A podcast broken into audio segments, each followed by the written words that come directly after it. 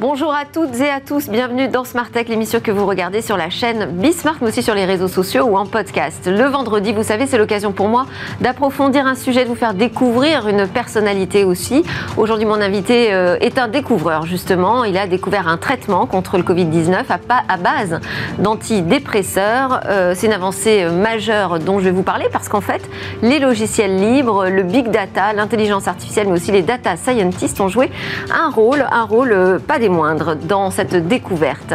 Ce sera donc le sujet de la grande interview avec le docteur Nicolas Hortel, qui est professeur associé de psychiatrie à la PHP, cofondateur aussi d'une start-up dont on parlera, Fiasma Care.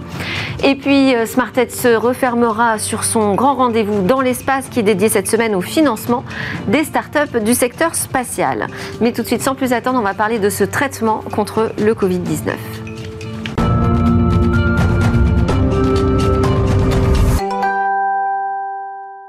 Aujourd'hui, je vous propose de découvrir le docteur Nicolas Hortel euh, de la PHP, psychiatre, enseignant, chercheur, euh, professeur associé de psychiatrie à la PHP, Université de Paris, INSERM.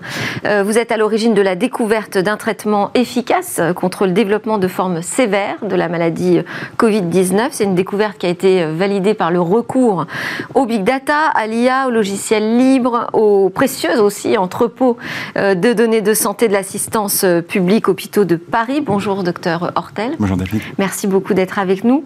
Alors, le traitement, vous euh, l'avez mis, que vous avez mis en lumière, pardon, il repose sur la prise d'un médicament, euh, qui est un médicament qu'on connaît depuis longtemps, hein, la fluvoxamine, qui est un antidépresseur.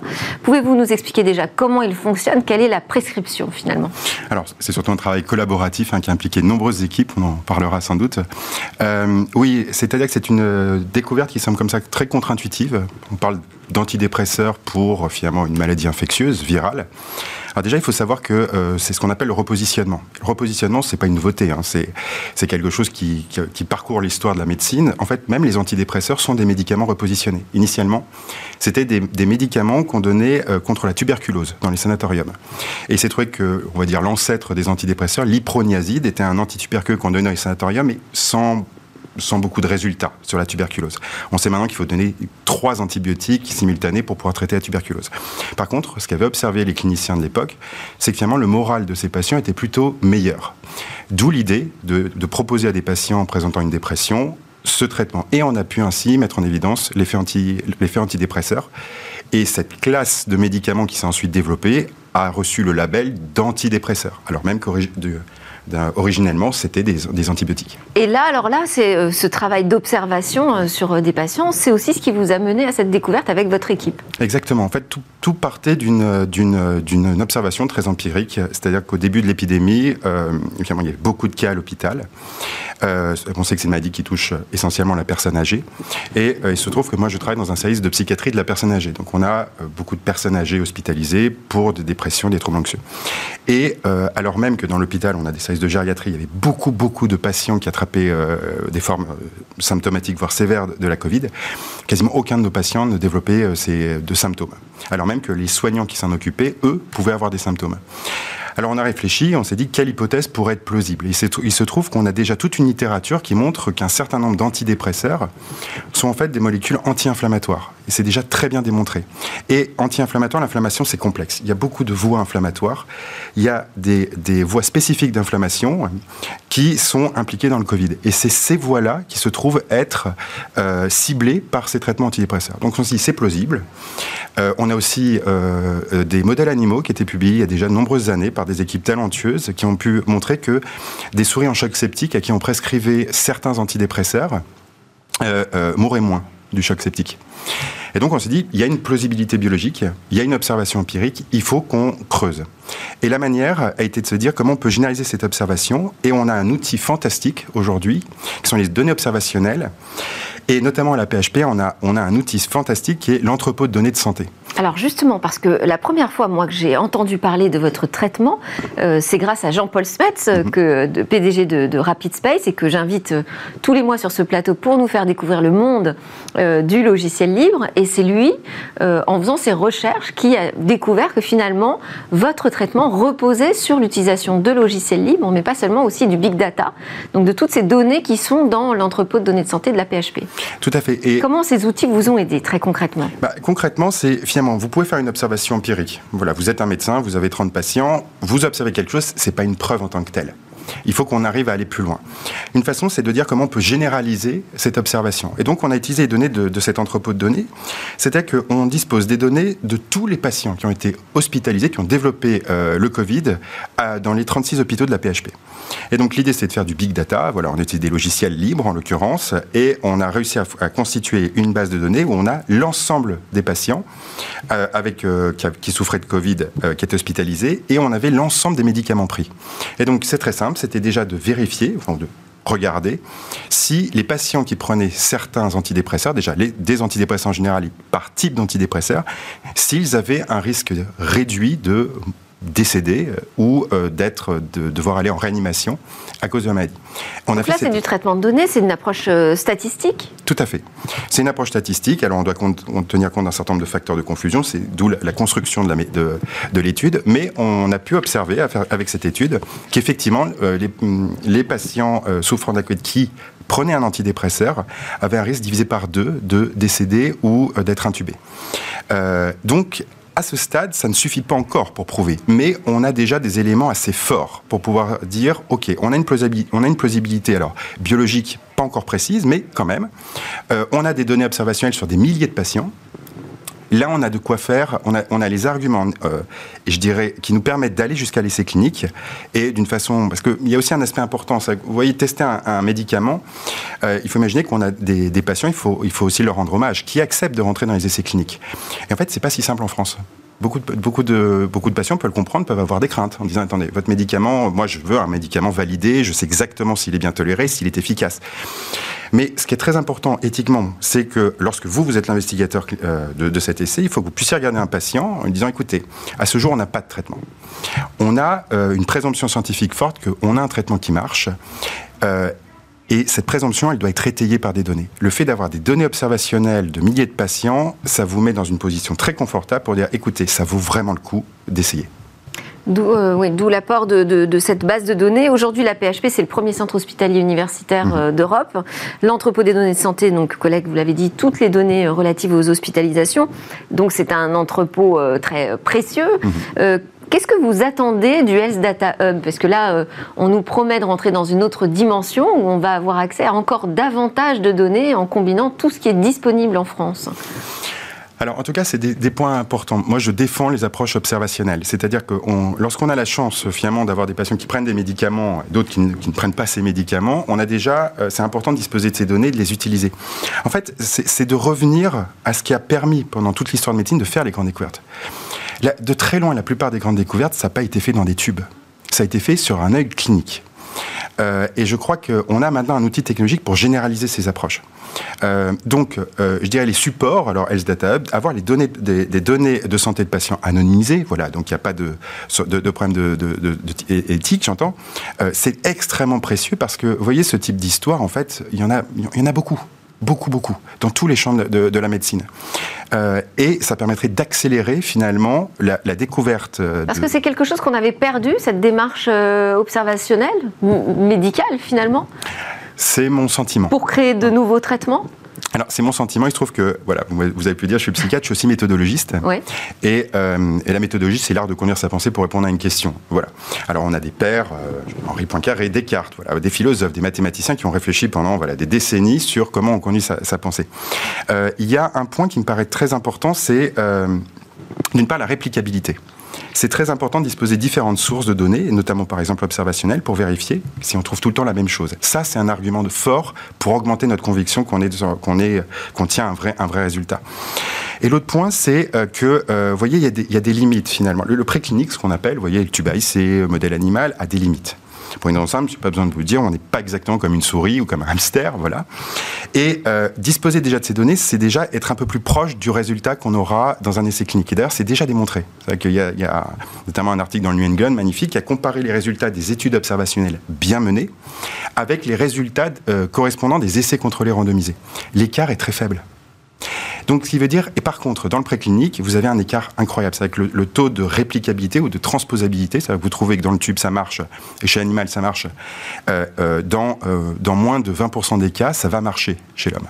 Ah, donc il y a une grosse déception euh, sur le résultat final. Exactement, c'est une, sorte de, de, je dirais, de rentabilité du résultat, en tout cas de, plutôt de, conviction de OK, on est sur le bon chemin. Ça ne veut pas dire que l'observationnel seul suffit, il faudra toujours confirmer avec des techniques, mais ça veut dire qu'on on a déjà des arguments substantiels. Donc vous voyez, Health Data Hub, voilà, toutes ces, toutes ces bases de données qui se constituent, c'est l'opportunité de faire des, découvertes importantes. Le repositionnement. Finalement, de revenir aux origines de la médecine grâce à des outils qui permettent de la rendre beaucoup plus euh, performante, cette démarche observationnelle. Aujourd'hui, pour revenir sur, euh, le traitement, euh, donc la fluvoxamine, euh, qui pourrait être utilisée pour traiter le Covid et éviter les formes sévères, il est recommandé ce traitement dans quel pays? Alors, euh, effectivement, il y a eu plusieurs essais cliniques. Nous, on a eu des difficultés à faire cet essai clinique en France, mais on a, voilà, on a pu constater, on a pu contacter d'autres équipes, d'où la force de travailler en collaboration, euh, voilà, à, travers les, pays. Donc, plusieurs essais ont été menés, que ce soit aux États-Unis, au Brésil, euh, en Croatie, voilà. Et tous les essais cliniques montraient des résultats qui étaient positifs. Donc, ça a fonctionné. Euh, euh, là, actuellement, ce traitement est euh, recommandé par un certain nombre d'universités américaines. Alors, je peux vous citer dans Johns Hopkins, Harvard, au Canada, l'Ontario, Washington University, etc. Et les médecins dans, ces pays ont la possibilité de prescrire ce qu'on appelle un off-label. C'est-à-dire qu'à partir du moment où vous avez un essai clinique qui est, positif, en plus porté par une recommandation d'une grande université, il n'y a pas de problème, vous pouvez, vous pouvez prescrire. Attention, prescrire, vous n'êtes pas dans le champ d'une recommandation nationale, c'est-à-dire que vous informez le patient, vous montrez idéalement les résultats d'un essai clinique, vous donnez une information claire, loyale sur toutes les alternatives possibles et vous faites le choix avec le patient. Là, on, est... la liberté du patient d'opter de, pour ce traitement. Tout à fait. Euh, euh, en pratique, il y a aussi la liberté de faire du, du, du hors AMM, on dit nous en France. Euh, par contre, voyez, il est interdit pour un médecin, euh, pour un médecin sur un plateau, de faire cette recommandation stricte en l'absence de recommandation nationale. Euh, mais il y a ces possibilités dans des cas spécifiques où il n'y a pas tout simplement pas d'alternative. Hein. Oui. Mais est-ce que, sur les résultats, quand vous dites les résultats sont, sont, probants, est-ce que ça, marche aussi sur les variants? Quelle est l'efficacité sur les variants? Est-ce qu'il y a des éventuels effets indésirables? Alors, Vous pouvez avoir des premiers retours là-dessus, un peu de recul? Tout à fait. Alors déjà, on prend les résultats des essais cliniques le, plus grand essai qui a été fait était mené au Brésil. Donc là, pour le coup, avec un variant spécifique qui est le variant brésilien, euh, qui, montrait, euh, euh, qui montrait globalement une efficacité. C'est des effets en vie réelle. Alors ce que j'appelle en vie réelle, c'était on donnait une plaquette de traitement, c'était soit un placebo, soit le médicament. Ni le patient ni le médecin ne savaient ce que c'était. Et le patient était à la maison et le prenait. Euh, en, l'occurrence, on a observé qu'il y avait 75% euh, des gens qui avaient pris véritablement, puisque vous avez, vous avez le choix comme à la pharmacie. Hein. Vous avez un médecin qui vous fait une prescription. Et on ne suit pas toujours. On ne suit pas toujours. Et puis c'est pénible, il faut le prendre 10 jours, matin et soir. Et si vous sentez mieux, vous avez tendance à arrêter aussi. Voilà. Et euh, ce qu'on a observé, c'est que pour tous ces patients, même ceux qui ne prenaient pas le traitement, finalement, on avait une efficacité globale, une réduction d'environ 30% du risque d'hospitalisation de décès. Mais parmi ceux qui avaient pris correctement le traitement, cette réduction du risque d'hospitalisation de décès, c'était 90%. Donc ça, c'est le plus grand essai. Ce qui est très intéressant dans cet essai qui avait porté sur 1500 patients, c'était qu'il euh, n'y avait pas plus d'effets indésirables dans le groupe traitement que dans le groupe placebo. Donc ça, c'est un premier signe. Alors, vous allez me dire, il y a toujours des risques d'effets indésirables. Vous n'avez pas un médicament qui marche, qui ne présente aucun risque. Et ça, c'est une des problématiques de mise sur le marché aujourd'hui en France, c'est l'étude des effets indésirables? Éventuels, ou c'est pas forcément ce qui freine euh, c'est un aspect qui freine, c'est-à-dire que c'est euh, les autorités euh, vont demander systématiquement les effets indésirables dans la nouvelle indication. C'est-à-dire que ce médicament, alors la fluvoxamine, oui, est connu et, utilisé. On a 40 ans de recul, des millions de patients, on sait exactement les risques. On sait que sur un traitement court, puisque là on parle de 10 jours, hein, ils sont, ils sont très faible, très très faible. Bah, il y a des effets indésirables, hein. on peut avoir mal à la tête, mal au ventre, voilà. Mais euh, ils sont vraiment euh, enfin, très modestes. Euh, et en plus, on a les données d'essais cliniques, c'est ça qui, qui, qui, est, qui, est, important, qui montre que si vous n'arrivez pas à distinguer plus d'effets indésirables dans votre groupe traitement que le groupe placebo, ça ne veut pas dire qu'il n'y a pas d'effets indésirables, puisqu'il y a aussi des effets indésirables sous placebo. Oui. Voilà. Mais mais en tout cas, c'est raisonnable en disant la tolérance n'est pas la tolérance est bonne. Mais là, comme il s'agit d'une nouvelle prescription, en fait, il va falloir repasser tous les tests et c'est ça aujourd'hui qui prend du temps. Donc il n'y a toujours pas de mise sur le marché euh, de ce traitement aujourd'hui en France? Non, et en plus... Qui, coûterait combien d'ailleurs? Alors, si vous voulez, vous, vous comparez, c'est-à-dire que euh, le Paxlovid, qui est donc le traitement de, Pfizer, euh, le coût est à 600 ou 700 euros, je crois, pour un traitement. pour la fluvoxamine, c'est 4 euros. Et donc ça, c'est un des problèmes. Ça paraît comme ça, ah C'est plutôt un argument euh, Alors, qui joue en la faveur de la mise sur le marché? Oui, ça serait un argument pour dire que pour l'État, euh, si on peut faire aussi bien avec, euh, avec un traitement qui coûte 200 fois moins cher, autant y aller. Quelques économies substantielles. Mais le problème, c'est que il faut un laboratoire qui porte.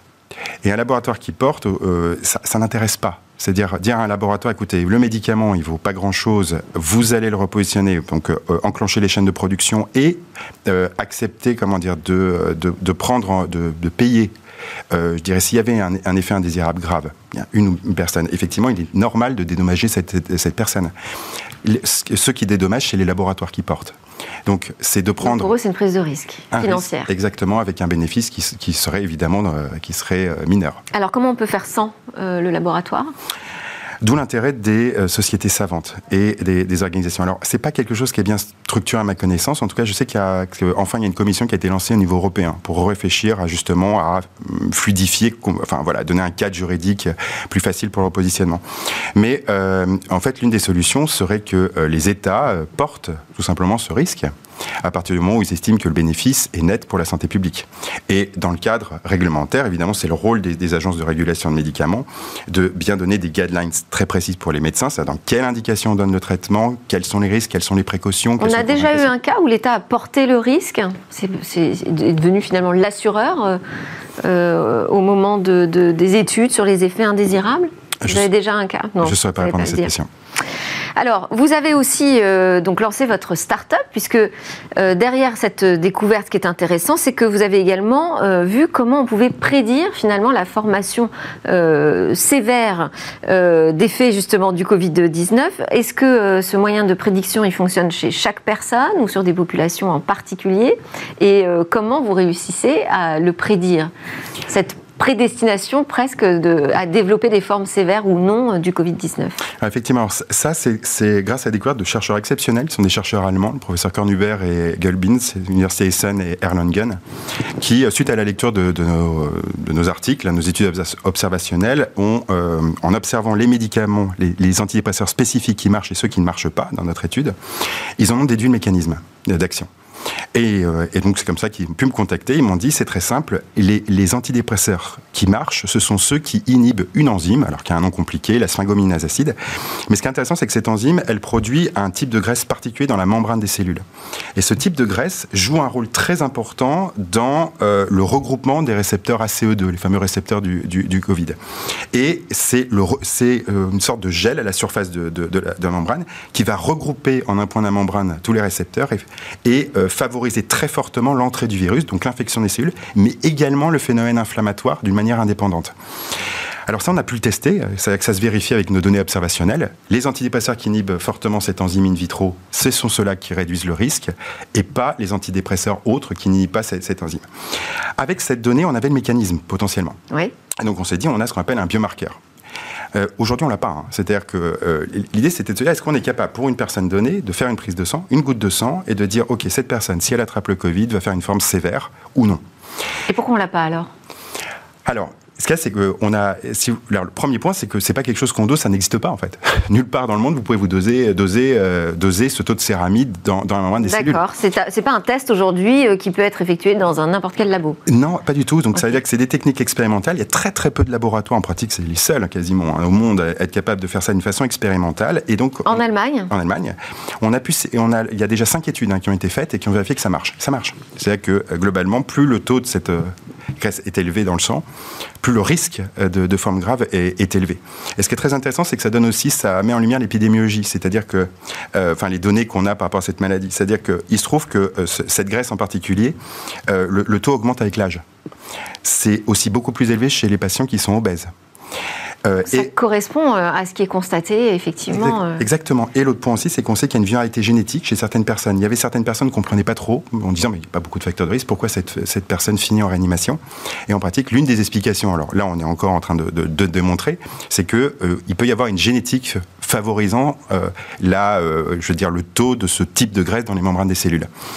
Et donc, euh, alors pourquoi l'idée d'une start-up? C'est une start-up, enfin, à PHP, voilà, on dit ça, c'est vraiment une collaboration publique-privée, c'est-à-dire euh, bah, très tôt, en fait, on, vous savez, c'est des mécanismes qu'on fait euh, institutionnels, dès qu'on fait une découverte, il y a une proposition de faire des brevets, on a déposé ces brevets sur ces molécules, ainsi que sur le mécanisme.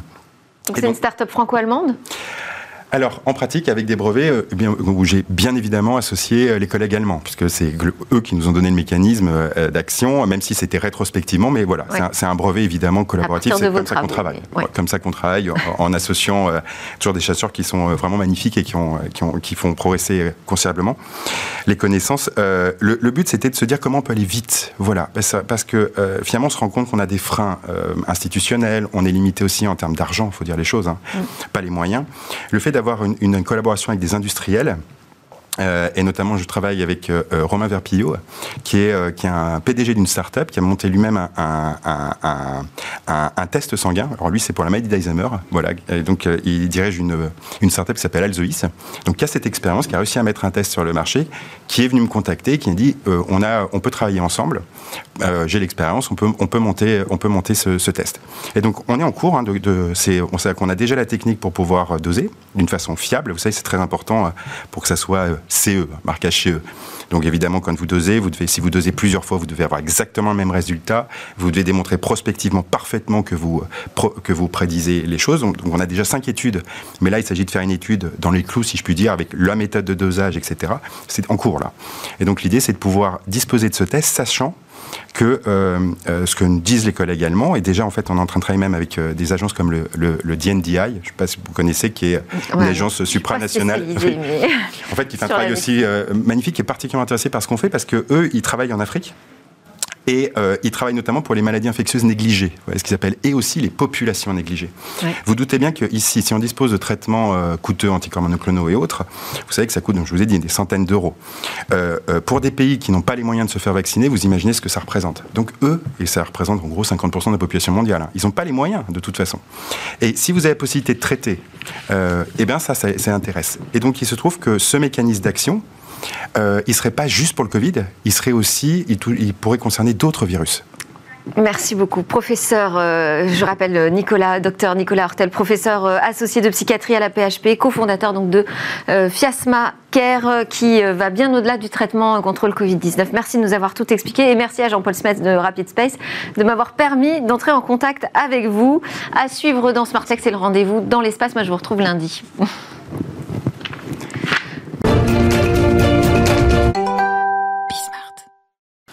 Bonjour à tous et bienvenue dans Smart Space. Privatisation, miniaturisation, baisse des coûts, réutilisation, les nouveaux usages bousculent aujourd'hui le secteur spatial, jusqu'alors dominé par une brochette d'acteurs historiques. Dans cette effervescence, de nouveaux acteurs jeunes et ambitieux apparaissent dans toute l'Europe, mais le financement suit difficilement euh, cette forte émergence. Alors pour en parler aujourd'hui en plateau euh, avec nous, François Chopard, fondateur de Starburst, le premier incubateur au niveau euh, mondial d'entreprises entièrement dédiées aux startups du secteur de l'aéronautique, de la défense et du spatial, la partie spatiale étant couverte par l'accélérateur Blast, qui a d'ailleurs présenté très récemment les participants lors d'un démodé. Alors, à vos côtés, vous avez Charles Becbédé qui est avec nous, président et fondateur du fonds Audacia, une société euh, de gestion qui détient donc le fonds capital euh, qu'on connaît euh, parce que vous êtes déjà venu en parler sur Smartech, c'est Quanto Nation qui est dédié aux technologies quantiques. Et vous avez également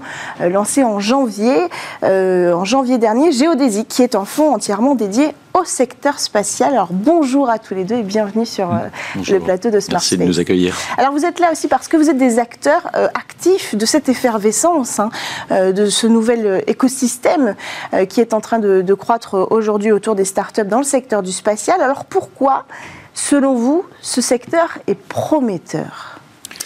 Bah, vous l'avez dit, hein, donc euh, réutilisation des matériels, surtout augmentation des capacités grâce au progrès des, microprocesseurs. Euh, et surtout entrepreneuriat. C'est-à-dire qu'en fait, bon, c'est Elon Musk un peu qui a montré la voie il y a une dizaine d'années aux États-Unis. On voit que euh, l'entrepreneuriat, l'énergie entrepreneuriale déferle sur l'Europe. Et donc, il y a des dizaines, des centaines d'entrepreneurs, soit des ingénieurs chevronnés mm. euh, qui étaient dans des grands groupes et un peu étatiques euh, de la base industrielle et militaire européenne qui, qui, se mettent à leur compte, mm. soit des, des jeunes qui sortent des grandes écoles d'ingénieurs, et on en a de très nombreuses en Europe, et qui créent leur, leur, boîte. Et ça, c'est un phénomène euh, qui, qui, est extrêmement puissant. Et, et pourquoi est-ce qu'ils euh, décident de se mettre à leur compte euh, C'est que c'est qu'il y a, il y a ces, ces, nouveaux usages, mm. il y a des, des constellations qui, qui, peuvent se mettre en place, des constellations de satellites. Le nombre de satellites, en fait. Moi, j'essaye de résumer finalement cette tendance. Actuellement, il y a quelques, il, y a, il doit y avoir 2000, 3000 satellites en orbite. Ça va être multiplié par 100. Et donc, il faut fabriquer des satellites de toute, de, toute taille. Il faut, euh, il faut euh, fabriquer des fusées. Mm. Donc, il y a toute une, nouvelle industrie, l'astronautique, la rocketry, dirait Elon Musk, Elon Musk euh, qui, pour envoyer ses satellites en, orbite, en, mm. basse orbite, mm-hmm. et, et, puis les marchands de pelle et pioche de tous ces, de ces gens. Donc, il y a une énorme, il y a une énorme explosion, un nouveau marché, une nouvelle industrie hein. qui est en train d'éclore. Et qui a besoin de voir de nouveaux acteurs. Et c'est vrai que tu, tu parlais d'Elon Musk. On, l'a vu démarrer aux États-Unis. C'est un phénomène énorme là-bas. Mm. Euh, on a plus d'une trentaine de licornes dans le domaine du spatial, euh, une dizaine de startups qui font des lanceurs. Hein. SpaceX étant la plus connue, mais euh, il y en a une dizaine d'autres. Il y a des startups américaines qui veulent développer des stations spatiales privées, mm. des, vols commerciaux pour des astronautes privés. On voit effectivement parler de constellations d'observation de la Terre hein, dans, différents régimes pour voir ce qui se passe de manière beaucoup plus précise. Et c'est très extrêmement d'actualité en, Ukraine. On a des constellations de, pour la, communication, hein, de euh, remplacer les communications terrestres par des communications spatiales, le, haut, débit euh, par, des petits satellites.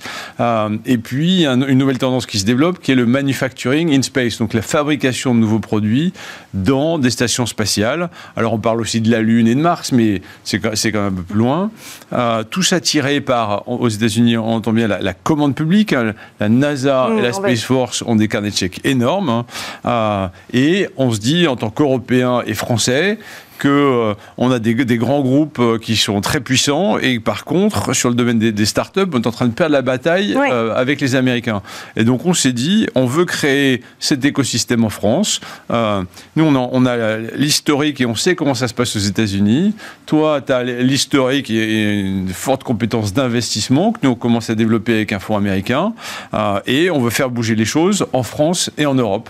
Mm. et donc on fait bouger les pouvoirs publics on discute avec le CNES on discute avec les grands groupe, la BPI, euh, on discutait avec l'Europe et euh, on veut faire émerger des startups. Alors la bonne nouvelle, c'est que depuis qu'on s'y est attelé, il y a à peu près deux ans, on, voit une, bonne quinzaine de mm. startups émerger. Mm. Mais en fait, on peut aller plus loin, parce qu'aujourd'hui, si on fait le compte, euh, on, peut, on, peut, quasiment compter les fonds qui existent en Europe sur les doigts de la main, c'est-à-dire qu'il y en a en Allemagne, en Italie. Oui, on va en avoir un par euh, grande nation européenne. Ça fait pas beaucoup. Alors, Et souvent, en plus, ce sont des fonds de, petite taille, c'est-à-dire inférieurs à 100 millions euh, d'euros. Donc, ce n'est pas du tout suffisant par rapport au marché qu'on vient d'évoquer. Donc, c'est vrai qu'on on voit bien qu'il va falloir créer des grands fonds euh, mm. dédiés au New Space, plus généralement à l'aérospace et la défense, mm. et à tous ces, toutes ces applications. En France, on a Calista, qui, euh, euh, mm. Cosmic Capital, qui s'est créé il y a quelques mois, qui est donc financé par BPI France, le CNES et la société Carista, précisément. Et puis il y a Géodésique. Voilà. Donc, donc Cosmic Capital, c'était 30 millions. C'est quoi votre ambition? Nous, Géodésique, on, on, était, parti sur un fonds de, de, 50 à 80 millions d'euros. Mhm. Mais franchement, je pense que ce n'est pas suffisant. Mhm. Donc, bon, bah, vous l'avez compris. on réfléchit ensemble à, à, faire un fonds de, taille bien plus élevée, de, plusieurs centaines de millions d'euros. Qui serait créé aux États-Unis? Non. Non. Alors, c'est un fonds mhm. français, européen. Il faut savoir que quand on veut développer une fusée, euh, entre le moment où la start-up se crée et le, et le premier lancement en orbite, il faut à peu près 100 millions. Euh, on a investi dans des start-up euh, américaines qui essayent de faire ça pour moins, ça marche pas. Donc une start-up, pour un petit lanceur, c'est 100 millions. Euh, si on veut y arriver, il faut en financer plusieurs, donc c'est plusieurs centaines de millions. Euh, effectivement, les pouvoirs publics sont là, mais il faut de l'argent privé, il faut des initiatives d'entrepreneurs. hein. Hein, le- la BPI, le CNES ne peuvent pas tout faire, ni le ministère de l'Industrie ou la DGE. Donc il faut des entrepreneurs qui ont l'habitude du secteur de manier des grosses sommes, de créer des licornes euh, ou des grosses entreprises pour s'attaquer au secteur spatial. Donc l'idée, c'est que Starburst et Audacia s'allient pour créer un fonds encore plus important. Oui, de- de- d'au moins 300 millions d'euros, absolument. Et Géodésic va devenir le feeder de ce fonds. Donc, puisqu'on a déjà commencé à lever des capitaux et on a déjà commencé à en déployer une partie et on est déjà euh, actionnaire de plusieurs entreprises du, du- du secteur. Et ça, ça va être le, en avance de phase du fonds qui, dont le first closing, euh, pour prendre des termes euh, du secteur, interviendra euh, plus tard dans l'année. Ouais. Euh, on, on a ce, ce, ce feeder géodésique qui, euh, qui nous permet de commencer à travailler. C'est quand même et parce que euh, il y a une vraie accélération. euh, On ne peut pas se permettre d'attendre euh, 12, 18 Ouais. mois que euh, le fonds soit complètement opérationnel avant de commencer à déployer les capitaux. Et combiné à Geodésic, hein, Starburst a, monté un programme qui s'appelle Blast, avec la BPI, avec euh, Polytechnique, avec l'ONERA, avec, euh, avec Audacia. On a investi l'année dernière dans 12 startups, dont deux startups de fusée. euh, une- Venture Orbital System. voilà. Hyperspace. On est en train de regarder pour en accompagner d'autres, des constellations de satellites. Euh, donc tout ça combiné, euh, ça, ça a beaucoup de sens. Hmm. Et puis quand on regarde, et, et puis il faut aller vite, ne serait-ce qu'en France, parce qu'on voit qu'en Allemagne, Ouais. ils ont déjà deux ou trois startups de fusée extrêmement bien financées. Nous, on est en. Comme retard. Isara Aerospace, par exemple. ISAR, RFA, et puis il y en a une autre, il y en a en, en- en Espagne qui sont bien financés. Donc, euh, dans, dans le pays qui a développé euh, Diamant, puis Mm. Ariane euh, 3, 4, 5, 6, euh, on se doit d'avoir euh, plus d'initiatives privées et plus de financement privé. Mais alors, comment on attire ce financement privé? Est-ce que les investisseurs en Europe sont frileux? Ben, je, je- écoutez, c'est vrai que on, est, on parle d'un horizon d'investissement qui est au moins 10-12 ans. Bah oui, ça fait peur. Euh, euh, c'est de la deep tech, mais en même temps, c'est euh, absolument passionnant et il y, a, il y a de l'argent, il y a des business angels, il y a des family office qui sont prêts à jouer le jeu et on le voit de- déjà dans Geodesic, on a déjà des, des investisseurs c'est, euh, et on est en train de, de, de- de- de réaliser une augmentation de capital. Et puis ensuite, après, il y a les grands investisseurs euh, institutionnels européens, donc la BPI, le FEI, le Fonds européen d'investissement, les grands gestionnaires de capitaux, donc euh, nos mutuelles d'assurance euh, et le- le- les fonds de retraite, et les industriels aussi, les industriels euh, du secteur euh, euh, au sens large, euh, qui sont prêts à accompagner les régions. Donc, euh, écoutez, oui, les, pla- les planètes s'alignent. Je ne sais pas si vous avez vu, il y avait une initiative qui a été annoncée par euh, la Commission européenne, c'est le, euh, le- le- une enveloppe, euh, le nom de code, je crois que c'est Cassini, Oui. euh, qui, est, euh, qui Oui. a été voté, euh, milliards. décidé pour être Lancé par, alloué euh, notamment euh, alors pour de l'investissement en direct, mais aussi à travers des fonds. Hmm. Donc ça, ça va être géré par le FEI. Il y a eu euh, au sein de France 2030 une enveloppe aussi euh, de 1,8 milliard Oui. euh, qui a été décidée euh, par euh, les pouvoirs publics, donc Les deux dédiée au tiers spatial. devraient, être euh, destinés seront. au, au New Space. Les- les- seront Non, non, destinés. c'est important. Oui, mais Il ça, c'est on parle de d'État et on a Non, non, besoin quand même de, de il faut- personnes qui apportent de l'argent. Il ne faut pas se tromper de, de- de bataille. hein. Aux États-Unis, puisque c'est quand même la référence, hein, deux tiers des financements viennent de l'État. Hmm. Encore une fois, on l'a noté, la NASA, 20 milliards de budget, et, puis, et ça augmente par an. Hmm. Euh, la, la Space Force, 40 milliards de budget. Donc, euh, et, et donc, et SpaceX, certes, lève des capitaux privés, mais encore une fois, deux tiers viennent de l'État. Oui. Ah. SpaceX ne serait pas SpaceX sans la NASA et sans les, les- les- les projets euh, Bien sûr. qui ont été fournis Ah, donc, par la euh, NASA. Et, et donc, et donc l'État a un rôle à jouer. On a, on a de la chance d'avoir euh, euh, no- notre président Bruno Le Maire et les différents ministres qui ont lancé France 2030 avec un volet spatial très fort. hein, tu pas- euh, on, on parle d'un milliard cinq. La- Les deux tiers, donc en gros 1 milliard 1, 1 milliard 2 pour les startups sous forme d'appel à projet, d'appel d'offres, d'investissement direct et puis d'investissement dans des fonds. Hmm. On se veut être l'acteur privé et, au final, ce qui, est important, c'est que euh, pour faire venir ces mutuelles et ces family office, il faut de la confiance. Euh, il, faut, il faut instaurer une confiance dans ce secteur hmm. et, dans la et, dans la capacité à ces de, ces entrepreneurs à faire grossir leur boîte et à réussir. Bah, ah. La confiance, la, confiance, on s'associe. On a là, euh, avec François et ses équipes, euh, Starburst, le leader mondial de, de, l'incubation et de l'accélération de start-up de l'aérospatiale.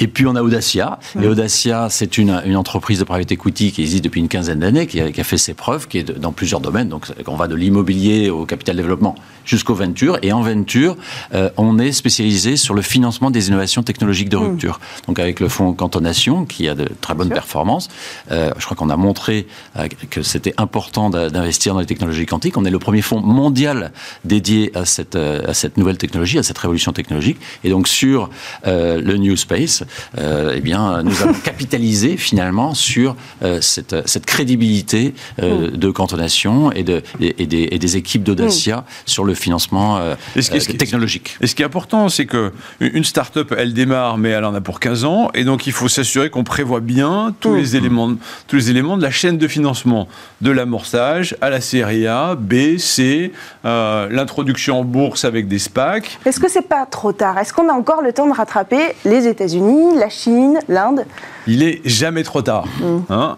on le voit, hein. si, on regarde aux États-Unis, ils avancent très fort, SpaceX est, leader, mais derrière, il n'y a encore personne. Hein. ils ont une quinzaine de startups. Il y a Blue Origin qui avance quand même assez et oui, bien. mais Blue, Origin, ils n'ont pas lancé. Euh, ils n'ont pas encore livré leur moteur. Rocket Lab, c'est une fusée qui fait 150 kg de poussée. Mhm. Ils sont obligés d'en développer une nouvelle hein, parce que la première ne suffit pas, on répond pas au marché. Donc, euh, au final, euh, et puis, et puis on, a, on, a, vu Astra qui a du mal, Firefly qui a du mal.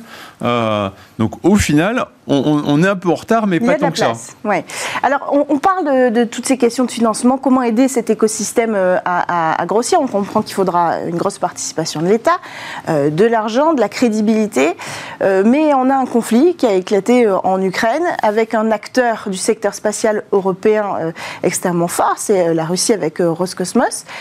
Est-ce que c'est en train de rebattre les cartes? Est-ce que la question de la croissance de ce nouvel écosystème euh, peut être mise en péril ou alors au contraire accélérée? Je trouve que c'est une super, énorme opportunité dans le sens où euh, on a un, acteur quelque part qui est en train de disparaître, euh, qui avait des technologies, qui faisait de la, petite propulsion, des lanceurs à bas coût, fiables. à nous de prendre leur lait et de reconstruire cette industrie mmh. en France et en Europe. Euh, donc euh, ça, laisse un champ d'opportunité. Oui. Euh, que ce soit les, Européens ou les Américains ne, ne peuvent plus compter sur cet acteur-là. Et mm. donc il faut recréer une supply chain, recréer des acteurs. C'est une, opportunité extraordinaire. C'est une opportunité. Alors c'est vrai qu'à court terme, ça déstabilise un, petit peu toute la filière parce mm. que bon, bah, les Antonov, qui dans la base étaient en Ukraine, ne mm. vont plus être disponibles. Encore que j'en ai vu un sur une base aérienne en Roumanie. il y en a qui, sont pas tous, Ils ne sont pas tous saisis par les Russes. Euh, bon, évidemment, l'entreprise la, Yuzhnoy qui fait des moteurs des, euh, de fusées, euh, bon, ben là, on ne va pas pouvoir compter dessus. Mais donc, des petits impacts à court terme sur la filière, mais en fait, ça, ça, va pousser encore plus les Européens à, se prendre en main et à développer une, leur, hmm. leurs entreprises, leurs solutions et, donc c'est très bon pour euh, la, thèse du fond. et les investisseurs vont pas être effrayés dans l'histoire Ce qui est incroyable, hein, au contraire. Hein, si on regarde les États-Unis, c'est que trois ans auparavant, SpaceX n'avait pas Crew Dragon et n'avait pas la, capsule de n'avait pas son autonomie. Et donc les, Américains n'auraient jamais pu imposer des sanctions à la Russie non, parce que ça faisait 10 ans qu'ils volaient avec Soyuz. Et puisque est trop dépendant des, des Russes. Mm. Hein, donc euh, les Américains peuvent dire merci à Elon Musk euh, de leur avoir fourni cette, cette souveraineté supériorité, on veut faire la même chose. Hmm. Alors, euh, ce qui est intéressant de voir, c'est que dans, dans et euh, dans votre accélérateur et dans votre fonds, même s'il faut préciser que ce n'est pas encore euh, tout à fait lancé, donc vous les accompagnez par anticipation avec Audacia, on a de tout. C'est-à-dire qu'on a du tourisme spatial, la propulsion hydrogène, du mapping de débris dans l'espace. Est-ce qu'il y a un de, je ne peux pas dire, appeler ça des secteurs, mais est-ce qu'il y a une de ces spécialités euh, qui provoque plus d'appétence du côté des investisseurs que les autres? Je crois qu'il est trop tôt euh, pour euh, se dire voilà on va investir dans telle niche, telle mm. partie du marché. Il y, a un vrai bouillonnement. Mm. Il y a c'est donc cette multiplication énorme du nombre de satellites en, orbite. Donc il faut les fabriquer, il faut, des lanceurs. Mm. Il, y a, y a, besoin aussi d'opérateurs de, de, données satellites parce que donc ces satellites, comme tu l'as dit tout à l'heure, ils vont, ils vont observer la Terre, ils vont, ils vont permettre la une géolocalisation beaucoup plus précise. Ils vont permettre euh, de, mettre en place des réseaux euh, beaucoup de haut débit et de télécommunications beaucoup plus performants. Hmm. Et donc, il faut aussi des opérateurs au sol qui vont exploiter ces données, bien sûr.